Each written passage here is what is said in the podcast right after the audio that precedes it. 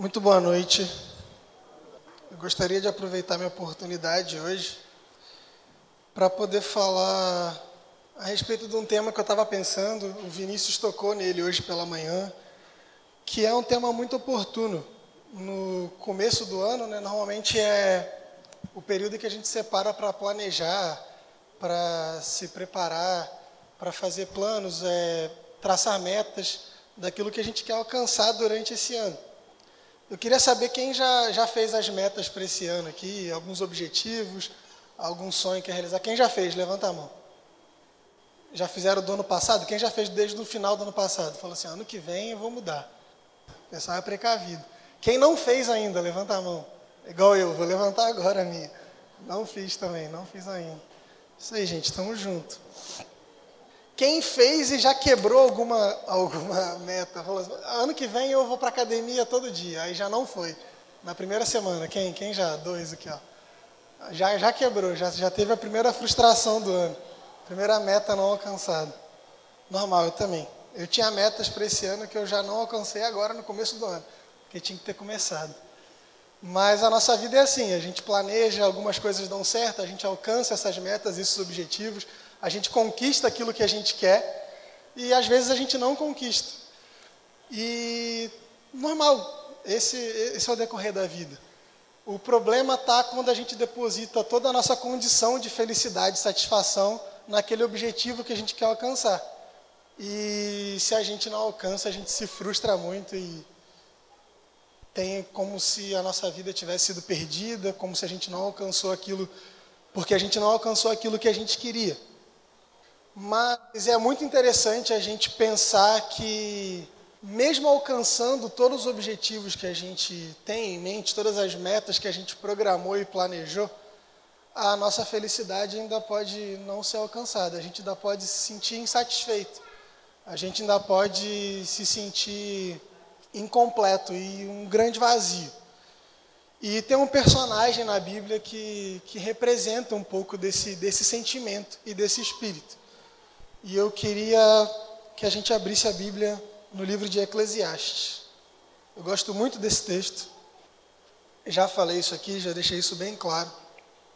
Eclesiastes, um livro escrito por Salomão. Salomão foi rei de Israel, talvez o rei mais bem-sucedido da história de Israel. Então a gente já sabe aqui que a gente está lendo um livro escrito por um rei, um rei que conseguiu prosperar com o seu reino. O período do reinado onde Israel teve mais riqueza, mais terra, mais exército, foi o período mais próspero de toda a história de Israel, foi no período do reinado de Salomão. Salomão é muito conhecido por pedir sabedoria e ser o homem mais sábio da terra. Além de ser o homem mais sábio da terra, foi um dos mais ricos, dos mais poderosos, dos mais influentes, e todas essas coisas no seu decorrer. Mas você vai ler o livro de Eclesiastes escrito por ele e você vai começar a perceber que não está tudo bem, não está tudo certo. E aí que vem o nosso problema, que eu quero trazer essa experiência que Salomão traduz aqui, escreve para nós, como ensinamento para a nossa vida hoje. Todo ano, todo, todo novo ano, a gente tem esse pensamento de traçar novos planos, pensar em coisas que a gente quer alcançar, desejos, sonhos, às vezes aquela viagem, aquele carro, aquele emprego. E a gente deposita toda a nossa condição de felicidade nisso. Se a gente alcançar, bom, a gente fica feliz. Mas é muito comum, com o tempo, a gente perceber que aquilo não satisfaz mais a gente. A gente quer um novo carro, quer uma nova viagem, quer um novo emprego. E a gente fica nesse ciclo vicioso de estar sempre buscando algo para nos preencher. Assim foi a vida de Salomão também. Eu queria ler primeiro o capítulo 2, a partir do versículo 4. Fiz obras magníficas. Construí palácios para mim, plantei vinhedos, fiz jardins e parques, onde plantei árvores frutíferas de toda espécie. Construí reservatórios de água para regar as árvores novas do bosque. Adquiri escravos e escravas, tinha criadagem e possuía muitos rebanhos de vacas e ovelhas, mais do que os meus predecessores em Jerusalém. Acumulei também prata e ouro, as riquezas dos reis e das províncias. Escolhi cantores e cantoras e todo o luxo dos homens. Uma dama, damas. Ultrapassei e avantajei-me a todos quantos me, quantos me precederam em Jerusalém, e a sabedoria permanecia junto a mim. Ao que os olhos me pediam, nada recusei, nem privei meu coração de alegria alguma. Sabia desfrutar de todo o meu trabalho, e esta foi minha porção em todo o meu trabalho. Então examinei todas as obras das minhas mãos e o trabalho que me custou para realizá-las, e eis que tudo era vaidade. Em algumas versões vão dizer, vai dizer, eis que tudo era inútil. Na NVI, se eu não me engano, a palavra vaidade aparece como tudo era inútil. Era como correr atrás do vento, e nada havia de proveitoso debaixo do sol. A gente acabou de ler essa descrição dele se apresentando, ele mostrando todas as suas conquistas e que após o seu longo período de vida, mesmo tendo conquistado tudo que ele conquistou, mesmo tendo conseguido ganhar todas as guerras que ele quis ganhar, tendo todo o ouro e prata que ele pôde acumular, nada disso fazia sentido para ele, nada disso trouxe a felicidade para ele. E é engraçado como o livro de Eclesiastes, ele começa num tom muito pessimista, muito para baixo e triste. Ele está tremendamente angustiado com a situação da sua vida, mas ao longo do, do livro vão ocorrendo algumas transformações. É muito legal que o livro de Eclesiastes ele começa e termina falando dos mesmos assuntos. Isso é uma estrutura comum na, na linguagem hebraica e na escrita hebraica, que é a estrutura de quiasmo, aonde você começa falando do ponto A, avança para o ponto B, vai para o ponto C, volta para o ponto B e volta para o ponto A. Então você faz o texto nessa estrutura, você vai e volta. Então ele termina o, o seu livro falando das mesmas coisas que ele falou do começo do trabalho, das suas conquistas, daquilo que ele aproveitou, da alegria. Ele não se privou de nada na vida, toda a alegria que era possível para ele, ele abraçou e ele acolheu isso. Só que no final do livro ele fala de uma forma diferente desses mesmos assuntos. E isso é que é muito interessante. E a gente vai fazer esse caminho. O legal do livro de Eclesiastes é pensar que mesmo depois de ter conquistado tudo, com toda a sabedoria do mundo, ele começa agora a ressignificar todos os significados, por mais que seja um pleonasmo, mas é a única palavra que eu achei para falar agora. Ele começa a ressignificar tudo aquilo que ele tinha de importante, tudo aquilo que ele priorizava e valorizava na sua vida. Se a gente avançar um pouquinho para o capítulo 8, no versículo 15 a gente vê a seguinte declaração do autor: E eu exalto a alegria. Não existe felicidade para o homem debaixo do sol, a não ser o comer, o beber e o alegrar-se. É isso que o acompanha no seu trabalho, nos dias da sua vida, que Deus lhe dá debaixo do sol. É engraçado esse texto porque ele vai dizer que não há alegria a não ser comer, beber e alegrar-se. Mas o interessante é que ele continua dizendo que essas coisas acompanham o seu trabalho. Eclesiastes vai passar por todo o seu período, o autor de Eclesiastes passa por todo o livro, sempre se voltando ao trabalho. Ao trabalho como um fardo, ao trabalho como uma obrigação dada por Deus. E com todo o seu trabalho, tudo aquilo que ele ganhou a partir do seu trabalho, como ele se sentia infeliz. Mas é legal que nesse capítulo a gente começa a perceber essa ressignificação do que é trabalho. Antes ele tinha o trabalho como objetivo para alcançar as suas conquistas, como um meio para alcançar os seus objetivos. O trabalho era o meio pelo qual ele podia ser feliz alcançando aquilo que ele mais desejava. E aqui ele já começa a pensar um pouco diferente. Não existe alegria senão comer, beber e alegrar-se. É isso que o acompanha no seu trabalho o, o trabalho é acompanhado daquilo que dá alegria. O trabalho agora também é responsável por dar alegria. E durante todo o período da Bíblia, a gente começa a pensar e a começa a lembrar que o trabalho sempre esteve presente. Deus sempre deu ao homem a função do trabalho. Desde Gênesis 1 e 2, quando Deus cria o homem, ele diz ao homem na sua criação: agora você vai cuidar do jardim. Agora você vai dominar sobre os peixes, sobre as aves, sobre os animais terrestres, você vai dominar sobre tudo e você vai cuidar.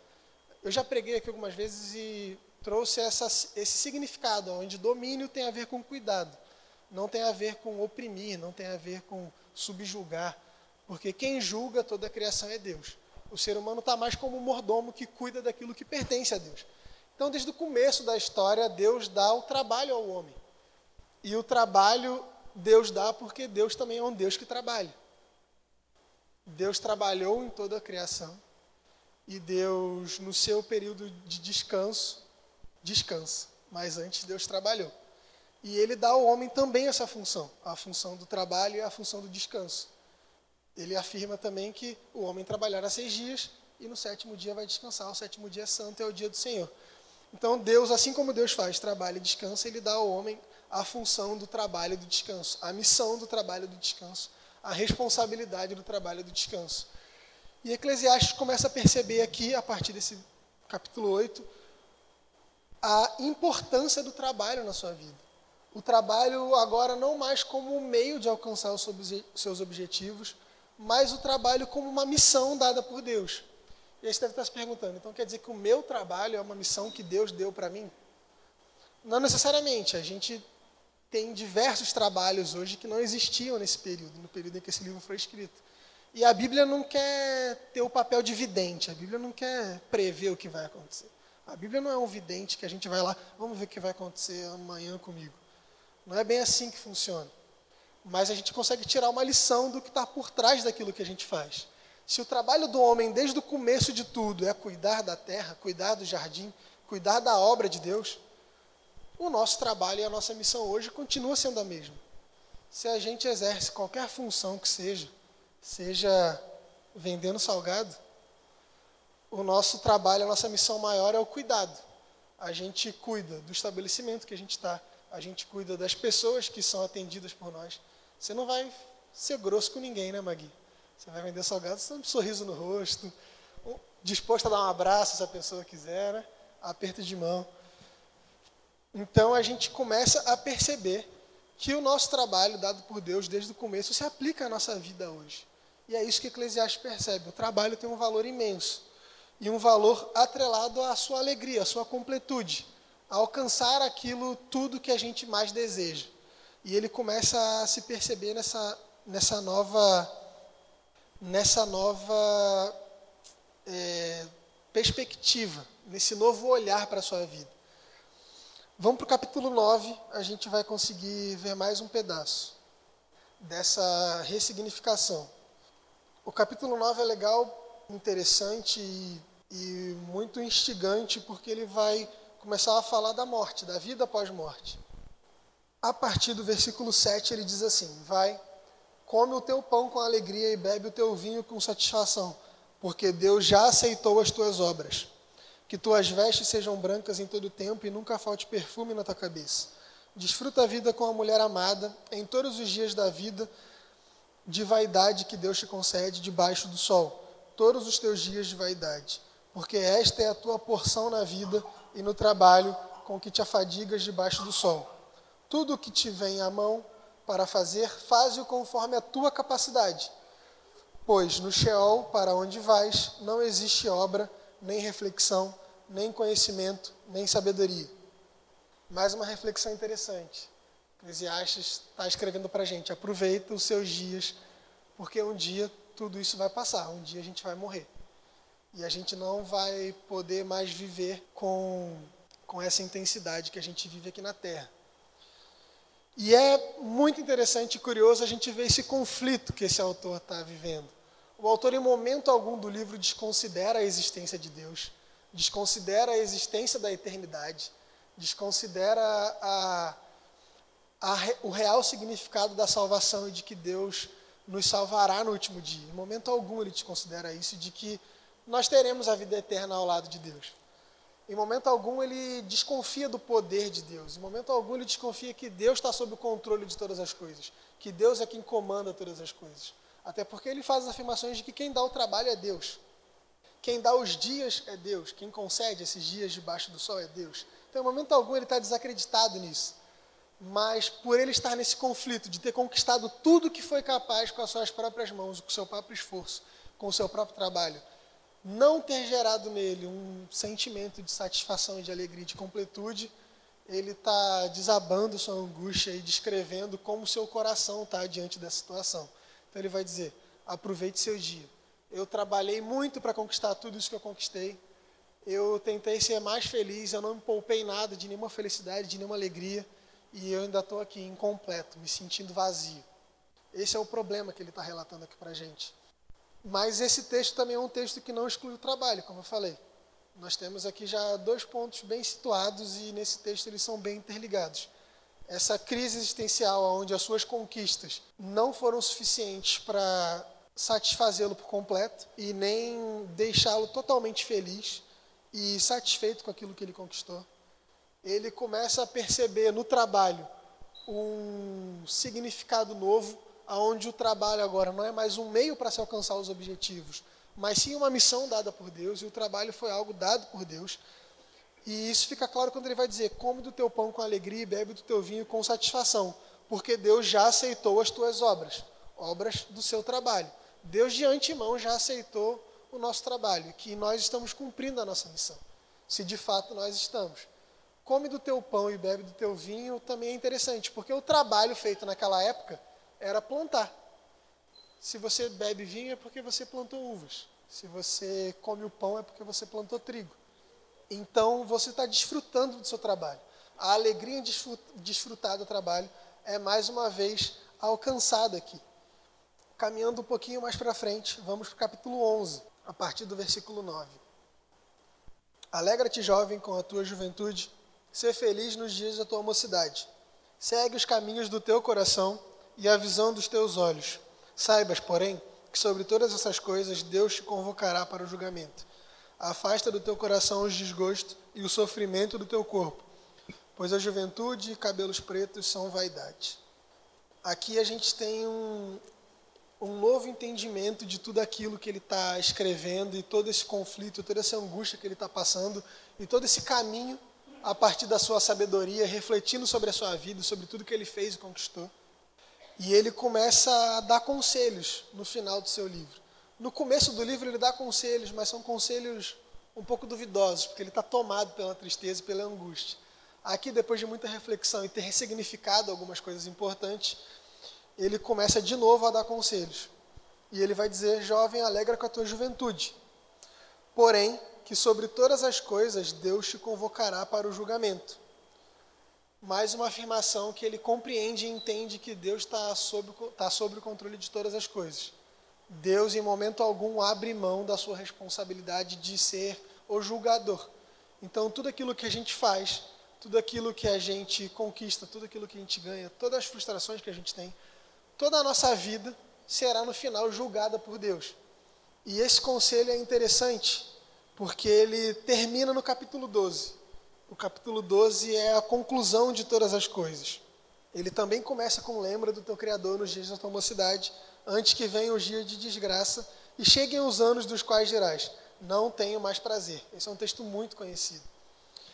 Mas o texto que eu quero destacar aqui é o final do capítulo 12, a partir do versículo 9. Além de ter sido sábio, o mestre também ensinou o conhecimento ao povo.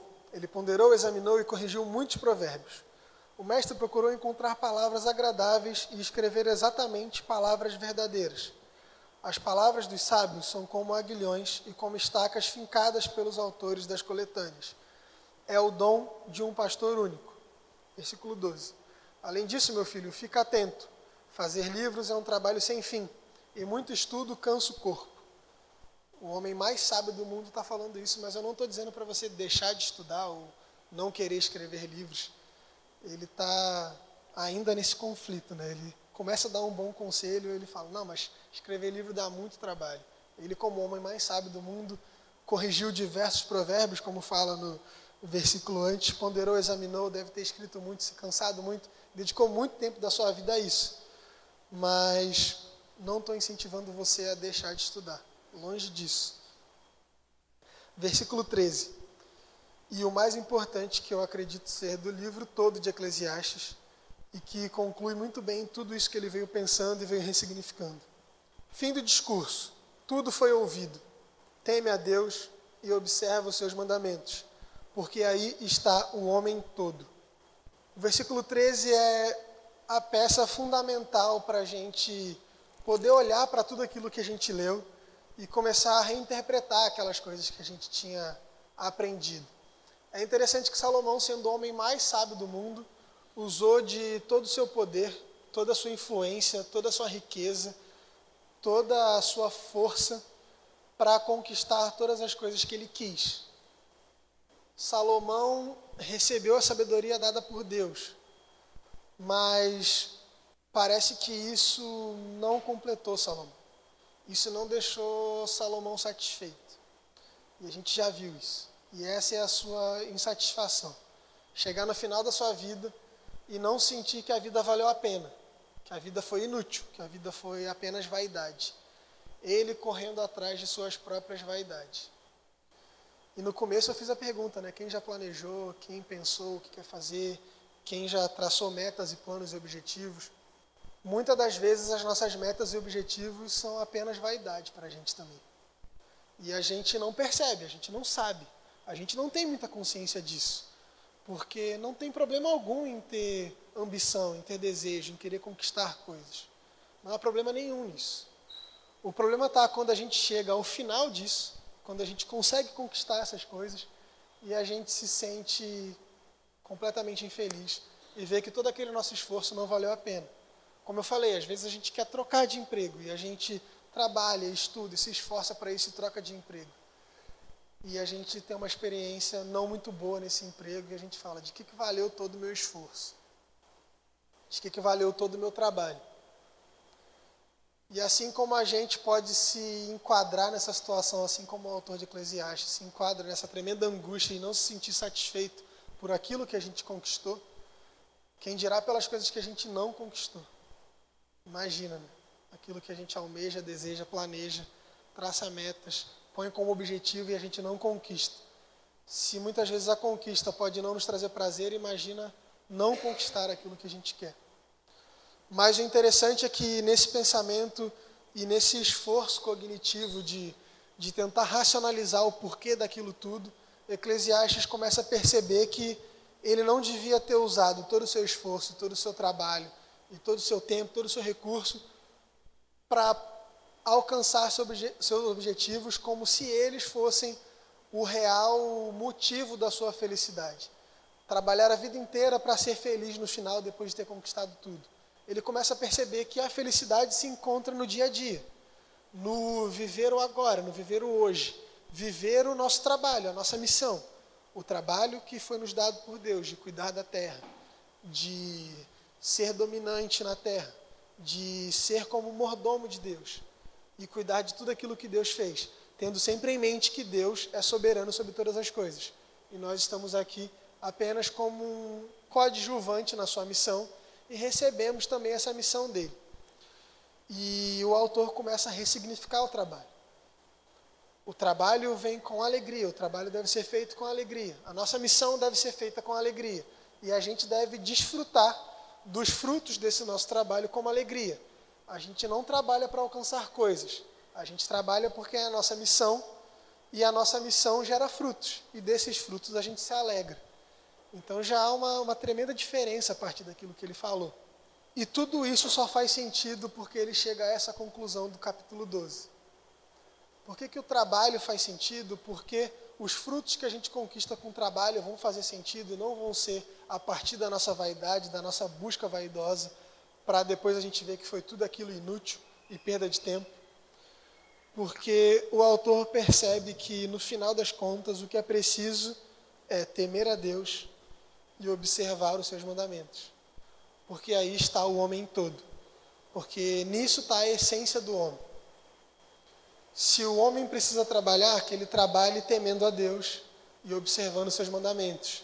Se o homem conquista alguma coisa com o seu trabalho, ele conquista porque ele teme a Deus e porque ele guarda os seus mandamentos. Se o homem se alegra de tudo aquilo que ele conquistou, ele se alegra porque ele teme a Deus e guarda os seus mandamentos. E aí todas as coisas começam a fazer sentido e a gente começa a pensar. Meus planos são planos para eu conquistar coisas a partir da minha própria vaidade, para conquistar aquilo que eu quero, aquilo que eu almejo, para ser alguém bem-sucedido, ser alguém importante, ser alguém poderoso, ou eu traço planos tendo em mente a missão que Deus me deu, temendo a Deus e guardando seus mandamentos. Porque quando a gente tem esse tipo de pensamento, a gente começa a ressignificar os nossos objetivos e começa a ressignificar as nossas prioridades. Eu já estou caminhando para o final e eu queria deixar essa conclusão do livro de Eclesiastes. É interessantíssimo ler os comentários dessa Bíblia. Eu estou usando a Bíblia de Jerusalém e ela tem grandes comentaristas. E o comentarista vai dizer que nesse período aqui do texto, o autor ele está querendo trazer a gente para um estado religioso desinteressante. Ele está querendo dizer com isso? A gente não mais serve a Deus, a gente não mais segue os seus mandamentos com interesse em alguma coisa que não seja servir a Deus e seguir seus mandamentos. Essa religião interessante não está interessada no, no que você vai conquistar no final do seu esforço, do seu trabalho. Não tem como prazer e satisfação os objetivos que você almeja alcançar, as suas próprias ambições, as suas próprias, muitas das vezes, ganância em buscar aquilo que você quer para ser melhor, para ser mais bem-sucedido, para ser poderoso, ser importante, ser influente. Mas essa religião interessante, esse aproximar-se de Deus, e religião tem a ver com religar-se. Esse religamento com Deus não está visando religar-se a Deus para alcançar aquilo que Deus vai nos dar, para ter as bênçãos de Deus e ter o dinheiro que Deus vai nos dar, o carro que Deus vai nos dar, a casa dos sonhos que Ele vai nos dar, a viagem que a gente tanto quer que Deus vai nos dar.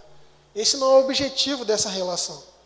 Essa relação e essa religião quer que essa relação seja uma relação de oração e de adoração. E ela provém de uma criatura que se entende sempre menor do que o seu Criador. Muitas vezes as nossas ambições e os nossos objetivos querem trazer para a gente um grau onde a gente se considere maior que o Criador, aonde a gente alcance coisas pelos nossos próprios esforços, aonde a gente pode parar e pensar e dizer: Tá vendo? Tudo que eu conquistei, eu não precisei de Deus para nada para fazer isso. Salomão conquistou tudo que ele pôde conquistar. Tudo que estava ao seu alcance ele conquistou. Não faltava nada. Mas ele não estava feliz, ele não estava completo.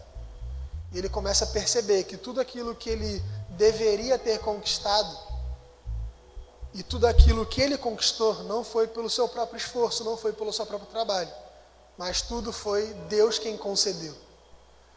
E aí ele encerra o seu livro dizendo: se você quer desfrutar das coisas que Deus tem para você, alegre-se no seu trabalho, na sua missão, na sua missão de cuidar da terra, no seu dia a dia. Viva o seu dia a dia, sempre tendo tendo a certeza de que Deus é soberano, de que Deus é maior que você, de que o seu esforço e o seu trabalho não conquista nada, a não ser que Deus permita, a não ser que Deus conceda.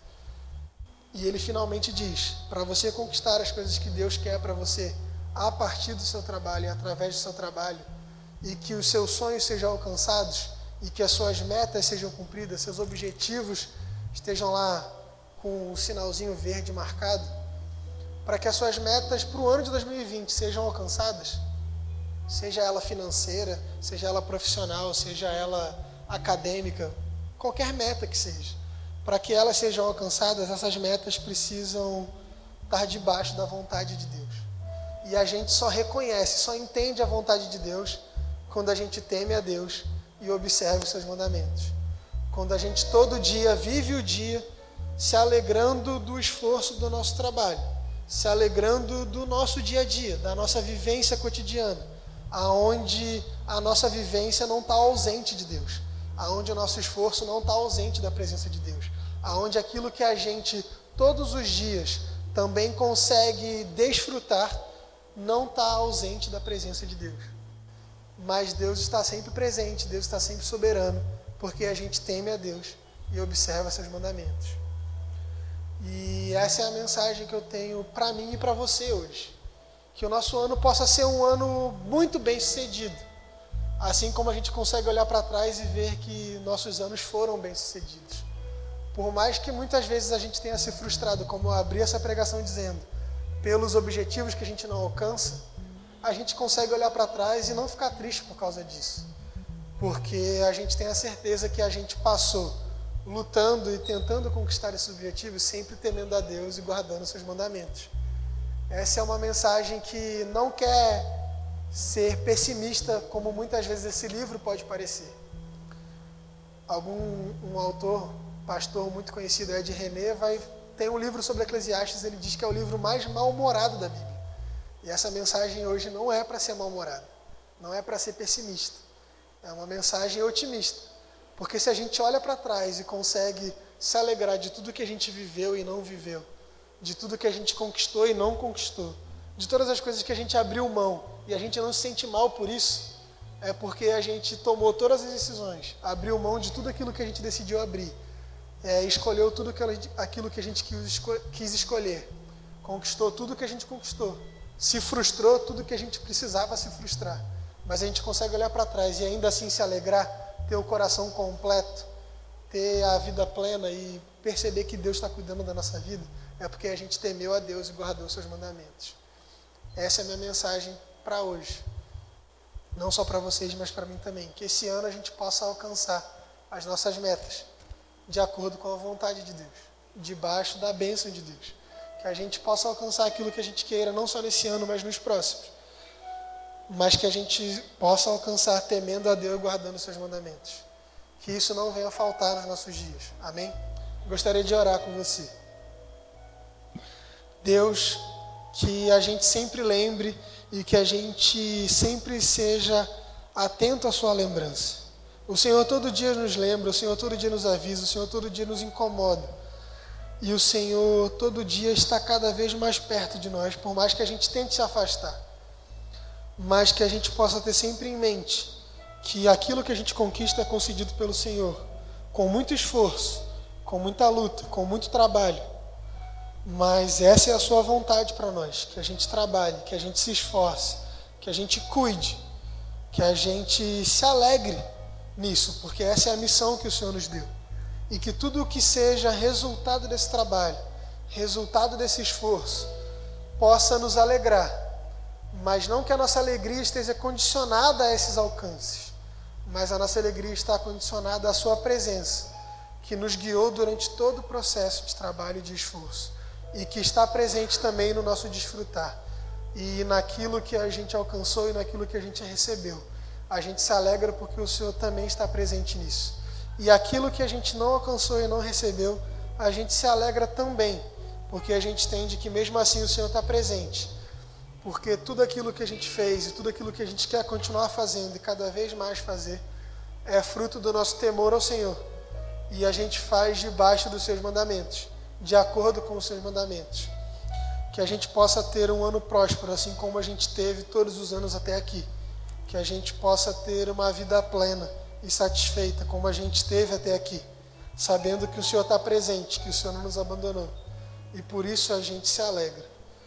Que o Senhor nos abençoe essa noite, que o Senhor nos abençoe o resto do ano e que a gente possa ter sempre em si mente, temer ao Senhor e guardar seus mandamentos. E tudo aquilo que a gente alcança ao trabalho foi o Senhor que nos concedeu. É isso que nós somos gratos todos os dias. Em nome de Jesus. Amém.